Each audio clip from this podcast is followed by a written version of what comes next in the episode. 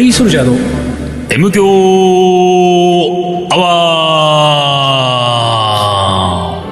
ー一週間のご無沙汰です。リーダーです。水野でございます。はい。というわけで。2022年2回目の放送となりますけれども、うん。前回が、うん。ようやく私、えー、熊の話をするっていううん。目標を達成いたしましたので、成就しましたと。ただその、えその成就のために、言えてないけどね。上手って言ってたけど。上手のために上手の、ために。2022年の抱負を言う聞いてないんだ、リーダーの。そうだね。うんまあ、抱負のない抱負のない、抱負を持たないリーダーですけれども。2021年から22年で何か変わったこととか、これから変わりそうなことなんかあるんですか？うーん。ないね。ないよないね。でもほら、2021年は、うん。あの、仕事断らないイヤーで、とにかくいろんな仕事をでもさ、しました。それ、うん2020年も言ってたよ、確かだね。そうだから僕、このとこ数年なんだけど、まあ、うん2022年も、うん。そ、それは引き続き、引き続いていこうかな。いい。仕事断らないいやいいい。うん。。ね。うん。まあ、倒れない程度にいろいうろん、せっかくいただける話なら、なるほど。え頑張っていこうかなってで。私なんか、それで言うとねう、ん。えー、リーダーと足並みを揃えてう、ん。ずっと仕事を断り続けるイヤーが続いてますよ、私なんうで。それがですようん。もう2022年は、うん。根本的なところから、おもうね、うん。仕事をうん。断る断らないっていう次元をうん。超えた位置に私、お行くことになりました。どういうことですか？転職しました。転職し うんデュー出した。リュウダ、リュウダ。古い。うんデュー出した。リュウダって、リュウダじゃなくてなんだっけ？もうちょっと新しい転職マガジン。もう一個あったよえーっと、なんだっけねリクルートのうん。なんだっけね。転職マガジン。転職系は。陸、えー、違う違う。賃貸、主産賃貸？違うわ。違うわ。陸ナビ？っていうのもあるね。うんあ、じゃあ陸ナビなのかな陸ナビ。でもあったじゃん、そのね。あったよねそれ本ね、転職するならそう、そう。なんつっけね？なんだっけね？まあちょっと最後まで思い出しましょう。うん思い出したうんね？うん。私う、ん。あの、写真家になりまして、そうだね、写真家になったんだね。これね、うんあの、ただ、あの、お MQ アワーでは言ってなかったけれども、うん。2021年9月21日に写真家になったのよ。うんうんうんその日をもって写真家になったので、もうすでに私が今2022年のここもう写真家になった後なんでね、うん。うん。えーご報告が遅れてましたそうだねっていうぐらいのもんでね。報告遅れてすいませんと。そうそう。なんでね。これあれなんだよねう。んカメラマンじゃないんだよね。カメラマンじゃない。ね。こここれがここは、あのーね、リスナーも勘違いしないでくださいと。うん間違えないでほしいと。。そううん。カメラマンではなく写真家なので、うんえー写真家とカメラマンの違いはね、うん。僕が勝手に、うんえー解釈している違うん。いは、カメラマンというのは、うん。クライアントのうん。ニーズに応えて、うん。えー技術を持ってうん。写真を撮り、うんそれを収めてお金をもらう人が、うん。僕のイメージはカメラマンなんですよ。うん。写真家は、うん。クライアントの意向ではなく、ん自分の撮りたいものをうん。撮っていって、うん頼まれてもないのに自分の撮りたいものを撮り続ける人が写真家。なるほど。これで言うと私、うん後者の写真家の方になりましたので、うん。まあ、どなたかから、うん。あの、カメラマンとして仕事の依頼を受けても、うんそれは撮れないです。取れないよね。そういうことだよね。私が撮りたいものしか撮らないっていうね。ね。だから、そういう意味で言うと、うん転職はしたとはいえ、うん。えー収入はゼロになったわけですよね。ね。か自分の撮りたいものしか撮らない。写真家では稼げないとう。んなかなか。ただですよ、うん。写真集出しちゃったのよ。早い。早いな。うん早いねあのね、いろいろ考えたら、まあ、その写真家になった、写真家として生きていこうと思ったきっかけは、まあ、あのありますよ。で、うん。ありますけれども、うん。これは MQ アワー向けの話ではないんで、ね、ね。あんま真面目な話してもしょうがないから、うん。そこはいいとして、とにかく写真家になった。うん。しかも、これはダサいことに、うん。えーっとですよ。これも、こういうのは MQ アワーでは言っちゃうけれども、うん。9月21日って言ってる理由は何か、ね。うん。東京カリバン町は99年の9月25日ですよ。うん。だから本当は25日揃えばよかったなと思ったけれども、9月21日っていうのは私がカメラを買った日なんですよ。で、僕自身カメラは持ってますよ。うん何台か持ってるけれども、うん写真家になると決めて、うん決めた1週間後ぐらいにうん。カメラを買いに行ったの。うん。で、そのカメラを買う、買ったカメラを買ったということを思って、うん。その日から俺は写真家を名乗ろうといいうふうに決めて、たまたまうん。新宿のカメラの北村ね、うん。北村写真機店っていうのがあって、うん。そこに行ってカメラを買ったのが9月21日だったのよ。だから今思えば25にしとけばよかった。だから、えーっと、M 教のリスナーさんたちがみんな黙っててくれるんだったら、うん俺25ってことにするかもしれない。ねで、そうすると、だって21年、2021年の9月25だと、東京ガリバン町発足からうん。うん。22年後、22年ちょうど後だね。22年後に私、うんえー写真家になったうんカメラを。しかもそのカメラ、うん。あの、ライカっていうカメラでね。聞いたことあるよ、それは、俺も。これは、なかなか。言いにくいことなんですけど、うんまあでもじわじわバレてくるでしょうから、M 教で言っちゃいますけれども、うん70万円ぐらいするんですよ。おだったら、お前、それ、札幌の木彫りの熊買えただろ、ね ?40 万と20万。うん。2体。俺がベスト2で欲しかった。2体買って次が来た。両方買っても60ですうよ。ん。でも、うんそこは我慢して、うん。なぜならですよ、うん。木彫りの熊はうん。僕の仕事にならないから。ん。だけど、うん写真家だから僕は。うん。写真家なので、うんこれは道具が必要だってことで、うんちょっとお高いカメラを買ってしまいるほど。で、その日をもって写真家と言い始め、うんで、その時に俺は想像したんだよね。うん。写真家のうん。仕事って何だろうと。うん。二つのことが浮かんだわけですよ。うん写真家の仕事っていうのは。一つは、写真展をやる。うん。写真家って自分の作品を撮ってるから。うん。で、もう一つ、うん。写真集を出す。うん。おそらく世の中の人たちは、うん。この二つのことがうん。成立してるっていうか、この二つのことを実施してれば、うん。写真家として認めてくれるでしょ。そうだね。ううん。だから、とりあえず、うん。やりやすいやつからやるか、ということで、うん。まあ、本作りっていうのは私ね、そうだね。もう長いことやってきいやいやいて、やもう何十冊出してきたからね。なんですよ。ですから、とりあえず写真集出そうということで、3冊同時に出しちゃった。3冊同時？去年のクリスマスに。で、なので、私はもうすでにですね、えー、自分の作品集をうん。うん。3タイトル持ってる写真家なんですよ。すごいね。この時点でね、うんまあ世の中に写真家という人いっぱいいますけれども、うん。かなりの数を飛び越えたよ。うん、そうだね。写3真集冊だからね3冊出してる人なかなかいないでしょ。ょ。でね、一応僕の目標としては、今年中にうん、あと5、6冊は出そうかなと思って。だから、そしたら下手したら行、くね。うん10冊ぐらいもう写真集をね、うん。こう、あの、出版しているうん写真家さんになるわけですよ。うん。で、あともう一個、写真展ですよね。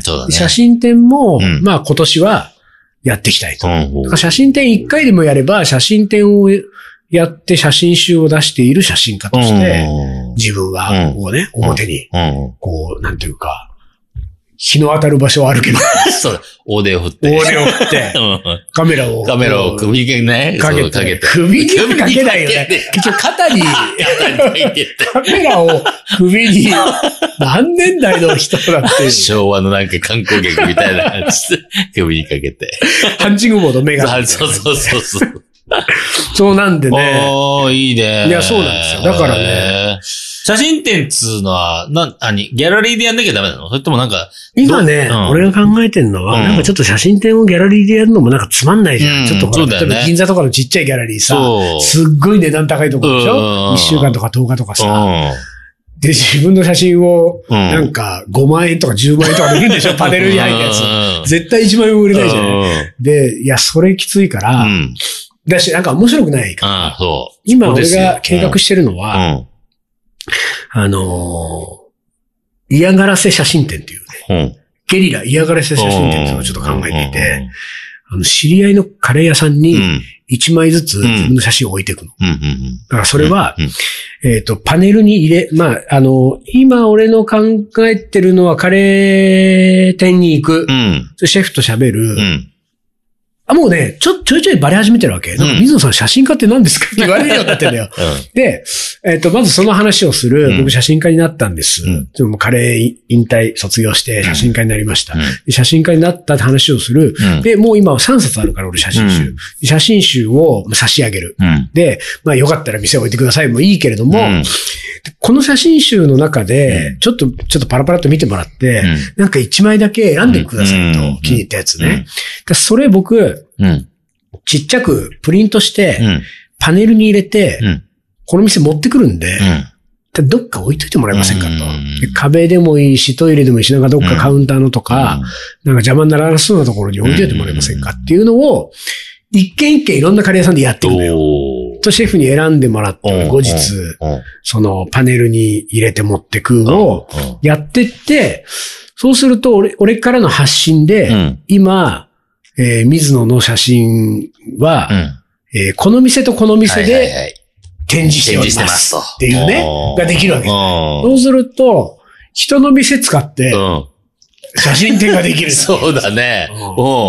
これがいいんじゃないかっていうふうに今なるほどね。面白いね、それね。で、それがね、今計画してるもので、これを実行しますよ。で、あの、それをやると。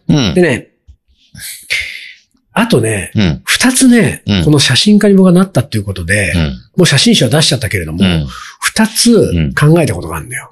でね、一個はね、かなり大きな決断だってね、私の中では。私、解明しました。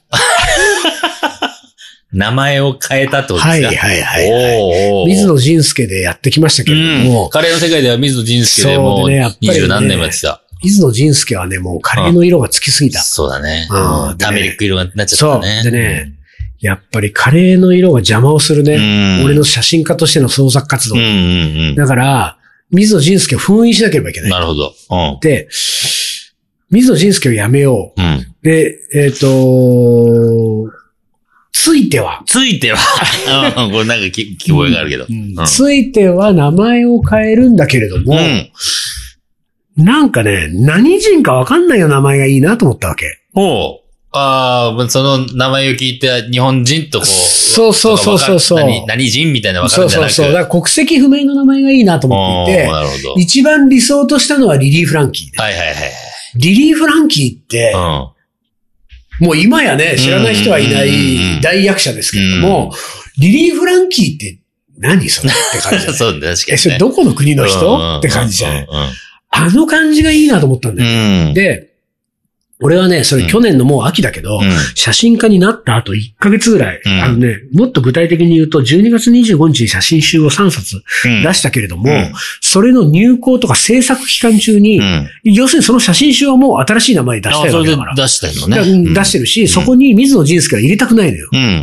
もう全然、あの、世を忍ぶ仮の姿じゃないや、あの、別人としても、なんか別人格として第二の人生を送るつもりで写真家になってるわけだから、だからそこの入校までに決めなきゃいけないってことで、うん、リリー・フランキー的な名前でいろいろ自分の中で考えたときに、何にも取っかかりがなくはなかなか難しいから、例えばリリー・フランキー、リリーさんがリリー・フランキーだったら、ルルー。的な、ルループランキー。うん、みたいな。なんかそういうこう。で、やっちゃうとさ、さすがにさ、あれだから、なんかその、自分の中で、何か、こう、持ってこれそうなエッセンスをちょっと考えて、そこから引っ張ってきて、名前をするのがいいと思って、大体こういうのって考えるのは夜中なんですよ、ね。寝る前とか。なんか、ないかな、なんかないかな、考えたときに、そういえば、俺、小中学校の時のあだ名を、名前にするのはちょっといいかもと思ったわけ。で、私、ジンケって呼ばれてジンケ。おでね、うん、誰があれ巣を抜いたのかわかんない。ねジンスケの巣を抜いて、ジンケと。でも、小学校、でもね、中学はね、途中から俺ベジータって言われる それはなんか、あれ、キャラクターだね、完全に、ね。そうそうそう。だから、だから、中学の最初ぐらいの頃だね。だから、小学校の時の同級生は、だから俺のこと今、ジンケって呼ぶ人がいたら、もうそれは、中学前半ぐらいまでのあの、友達なるほど。みんなが人家って呼んだから。だから今リーダーのことをサッカリンって呼ぶ人は、はいはい。もうサッカリンも東京カリ初期の頃に仲良かった人たち。そうそうそう。今サッカリンなんか言われても分かんないわけじゃん。ね。リーダーのことそうそうそう。だからそれに近いから、だからリーダーがこう考えてくださいよ。リーダーはもうリーダーっていうのがもともともうニックネームになってるからあれだけど、伊藤盛りで活動してたけれども、その第二の人生、サッカリンで行くみたいな。はいはい。に近い。でもサッカリンにしとくと、伊藤サカリとサッカリンが同一人物だってなかなか気づきにくいよ。でも、昔の人は知ってるって。ああ、サッカリンっての。人家いいじゃんと。人家3文字カタカナでつけるだけだと、ちょっと、確かに全然この国籍感ないね、人家。で、しかも、ただリリー・フランキーのとこまでいけないじゃん。だから、中黒っていうポツっていうのをリリーとフランキーの間にポツって入れて、ドットを入れて、その後フランキーに続くようなものが欲しいで、それもいろいろ考えたときに、私大学時代に写真にハマったきっかけは、アンリ・カルティエ・ブレッソンっていう世界的に有名な写真家がいて、その人の、パリでその人の写真に出会ったのが、そのきっかけだったのね。そのパリに旅、バックパックで旅した時に。だからブレッソンをもらおうと。いうことで、ジンケ・ブレッソンという 名前を、まあ、つけたわけですよ。で、これジンケ・ブレッソンにすると、ほぼわかんない。そうだね。何人か。ね。全然わかんない、ね、で、水野仁介感はほぼそこにない。仁家だけだと、仁介さんが仁家になったんですかっていうのを、考えいい人が気づく人がいるかもしれない。けども、仁家の後にブレッソンがついて。ブレッソンが結構強いもんね。そう。で、仁家ブレッソンになると、これは結構いい。そしてですね、東京カリー番長も、その法則に当てはまってるけれども、ネーミングは、濁音破裂音が入ると、強く印象に残る。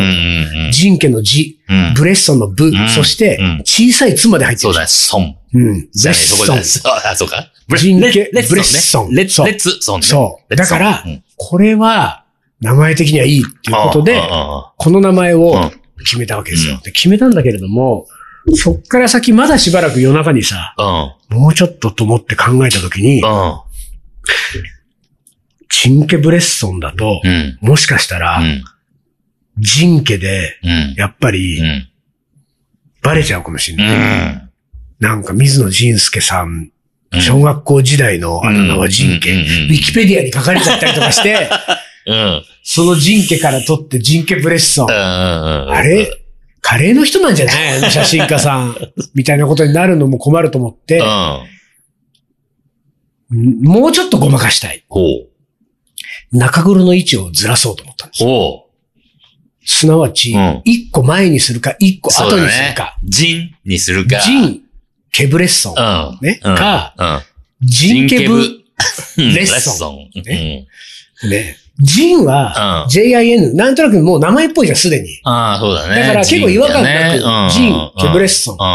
悪くないと思ったんだけど、ジンケブ、変じゃん ジンケブさん。ジンケブね。うん。ジンケブちょっといいかもなっていうさ。ジンケブレッソン。ジンケブね。ジンケブレッソン。でね、このことを、もやもや悩んでる時に、ある友達に、ちょっと打ち上げたわけですよ。今この3つで悩んでんだよね。ただその友達は、占いが好きで、生命判断やってくれた。こういうのも生命判断できるんだね。ある。そういうのも。ちゃんと中黒の位置、ポツの位置を変えて、ジン・ケブレッソンと、ジンケ・ブレッソンと、ジンケブ・レッソン。全部調べました。ジンケ・ブレッソン、大吉。お 一番最初に。うん。ジン・ケブレッソン、小吉。ジンケブ、レッソン、大京。おお と出ましたと。そう言われるとさ。大級期待でしょ。ジンケブにしたいってなるじゃん。ジンケブにしたくなっちゃうね、そこね。でね、結構入校ギリギリまでジンケブのつもりでいたの。うん。なんだけど、この後ね、いろいろ、なんで人ケブなんですかとか、レッソンって誰ですかとか、なった時に、この長い話わざわざもうできないでしょ。うん、確かに、ね。と思って、うん、最終的に人家、レッスン一番最初に、ね、最終的にしたんですよ。だからまあちょっと早々に水野仁介と同一人物だってことはバレる可能性あるけれども、うん、一応まあこの先ね、多分ないと思うのよ。俺が写真集出したところで写真家として例えばインタビュー受けるとかね。うんうん、そういうことは今後当分もう多分将来もないと思うんだけれども、もしあった時は、あのーキャップになんか、うん。カレー T シャツみたいなの出ちゃうとさ、あ、出たよね。すぐなるからそうなっちゃうよね。全然キャラを変えなきゃいけない。そうだよから、その時は例えば、何、被り物なしでう、ん。地毛で出るう、ん。プラスタモさんみたいにう、ん。サングラス。うんねサングラスつけるとサかング、ラスいいかもね。なんかそういう風ななんか、写真家として出るときはもうそっち。うん。でだって写真展とかやるときもさう、ん。サングラスかけといたら、うんね、うん。なんかそこキャップいっちゃうとまた、うんちょっと、ちょっと違う。衣装もやっぱり考えた方がいいでしょ。うん、そうそうそうってそう。いうのはちょっと思ってるんですよねう。まあその辺をね、考えてるとね、うん。結構ワクワクでね。あらあらあら、だ確か、からにね、そうだね。うん、写真家はなかなかいいなと思ってる。いいね、いいね。うん。でね、うん。ちょうど今いい感じでピピになったけど、うん。もう一個ね、うん。写真家で目論んでるやつがあるんでね。それの話もうん。しちゃいます？CM が行こうか。CM 一回うん行きましょうか。はい。じゃあ一旦 CM です。鳥取砂丘で二人は旅に出た。急な斜面をテクテク登っていく。ラクダがゆっくり近づくから、写真を撮ったら100円取られた。愛し合う二人、はにかんで。気づいてみたら砂だらけ。全部砂丘の精査。精査。精査。また違うラクダついてくる。一緒に撮ったらまた100円。砂丘の精査。精査。精査。精査。それがカリーソルジャー。じゃあ、じゃあ、じゃあ、じゃあ、じゃあ、じゃあ。カレーの。おもこれ。あった。そうなのよ。大変申し訳ない。ね。今年のもうこれ、今年のうちに、ねと言ってたのに、一個忘れておりました。2021年に届いていったやつがあったと。申し訳ないね。しかもですよ、うん。タイトルにう、ん。おもこれとうとうチャレンジと書いてあるおっわけですよ。とっと、うわだからとうとうも送らなきゃいけない。送ります。ね送りますけれども、まずは読みますね。リーダー水野さん、丹野くんさん、大変ご無沙汰しております。シドニー巻きです。おーああご無沙汰しておりますね。シドニー巻きがシドニー巻きのままってことはまだシドニーでいるのかかな？なかな？そういうことかな？ううんん。パリー巻きとかなってないもんね。そうだね。愛用の iPod Nano が故障して、うん。うん。あまり使い慣れないスマホを聞くようになり、うん。スマホで聞くようになり、うん M 響をね、うんうん過去300回くらいまで遡って、うん。うん。えー聞く術を知らぬまま、うんあ、そういうことなんだ。聞く術を知らぬまま今に至ります。なんかあれなのかな？変わっちゃったから聞き方が聞けなくなったってこと？スマホででも、スマホで全部聞けないんだっけ？アーカイブ。iPod、iPod、うんと、iTunes。iTunes で聞聞けるそうですよ。で、また、えーまたいつの間にかたくさん番長関係のポッドキャストやラジオ番組が乱立していて 驚いております一度整理して教えていただきますと幸いです。本 当そうですよね。そうです。あのーまあ、うん。M 教だけでいいんじゃないですか。僕も整理しきれません。そうね。そうえねえ。なんか、うんよくわかりません。うんいっぱいあります、本当に。さて、うん最近のカレーの思い出を一つ。はい。コロナ禍で例に漏れず、つい先月までロックダウン中だったシドニー。うん。私のお気に入りのマレーシアレストランが惜しまれつつ閉店しました。あらあら。そのレストランはだいぶ偏僻なところにありまして、我が家からバスを乗り継ぎ徒歩で計2時間という。えー？あバス乗り継ぎと徒歩で。ああ、いや、それにしては、計2すごい。時間。2時間かけて。2時間先、うん2時間離れたところに大好きなレストランがあるっていう。しかも周辺は参拝処理場しかなく、大型トラックが行き交い、うん。歩いている人は見当たりません。うん。イメージとしては、チャゲアスカの太陽と埃の中でが頭の中でぐるぐるするような雰囲気。それでも土曜日限定のバナナリーフミールスを目当てに通ったものです。最終営業日、私はテイクアウト用のミールスを受け取りに行きました。えー案の定店は超満員の、満員で、うん。インド系の店員たちはピリピリムード。ん怖くて受け取り時間も引けず、結局テイクアウトを受け取るとためだけに、うんなんとか、えーなんと2時間も待つことになりました。しかも注文したはずのフィッシュヘッドカレーが、うんなぜかダールスープに変わっていた悲劇。でもしばらくこの味を食べられないかと思うと切なかったです。うん。家に着いて10分で食べ終わりました。さて、その2時間の待ち時間、実はあっという間でした。同じ時間に待っていたマレーシア人のおじさんとものすごく話が盛り上がったのです。彼はなぜか大きな衣装ケースを手に、その店のカレーがいかに美味しいかを、えー熱く語ってくれました。うんまた、私のような日本人がわざわざこの偏僻なレストランに並んでいるのか、不思議でならなかったようです。うん確かに周囲はマレーシア人風な人しかいなかったような気がします。やっとミルスを受け取ると、そのおじさんがなんと車で最寄りの駅まで送ってくれるおじさんはありえない数のカレーの入ったタッパーを 衣装ケースに入れ、車に詰め込みます。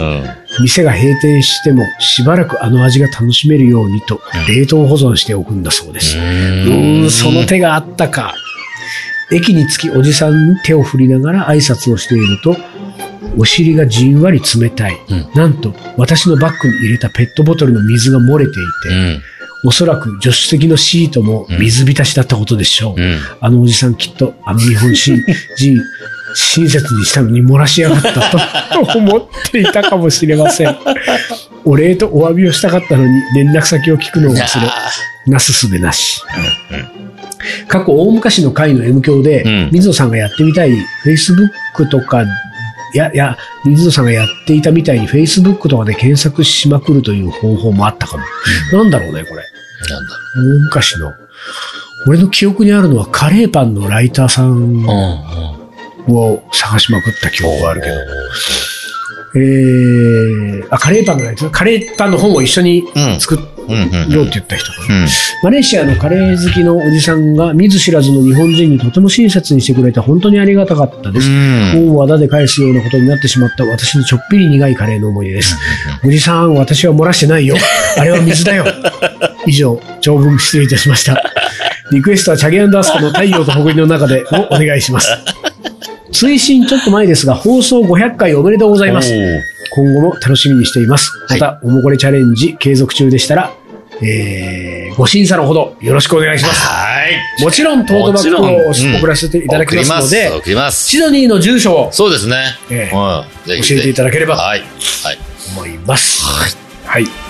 いやー、久しぶりにシドニーマキさん。うん嬉しいですね。すいませんね、忘れれてましたけれども、2020年、い2022年、うん一発目のおもこれ。そうだね。一発目のもこれでしたね。でね、2022年もおもこれチャレンジ、うん。うん。プレゼントトートバッうん。グをありますんで引き続きやっておりますので、やってますはいトートバッグ結構いいからね、そうですよ。なかなかいいですよ、これ。バンバンくださいねうん皆さんね。お持ちしておりますはい。というわけで、えー今週はこの辺で終わりにしたいと思います。カリーソルジャーの M 強アワー、この番組はリーダーと。水野がお送りしました。それじゃあ今週はこの辺でおつかり。お疲れ。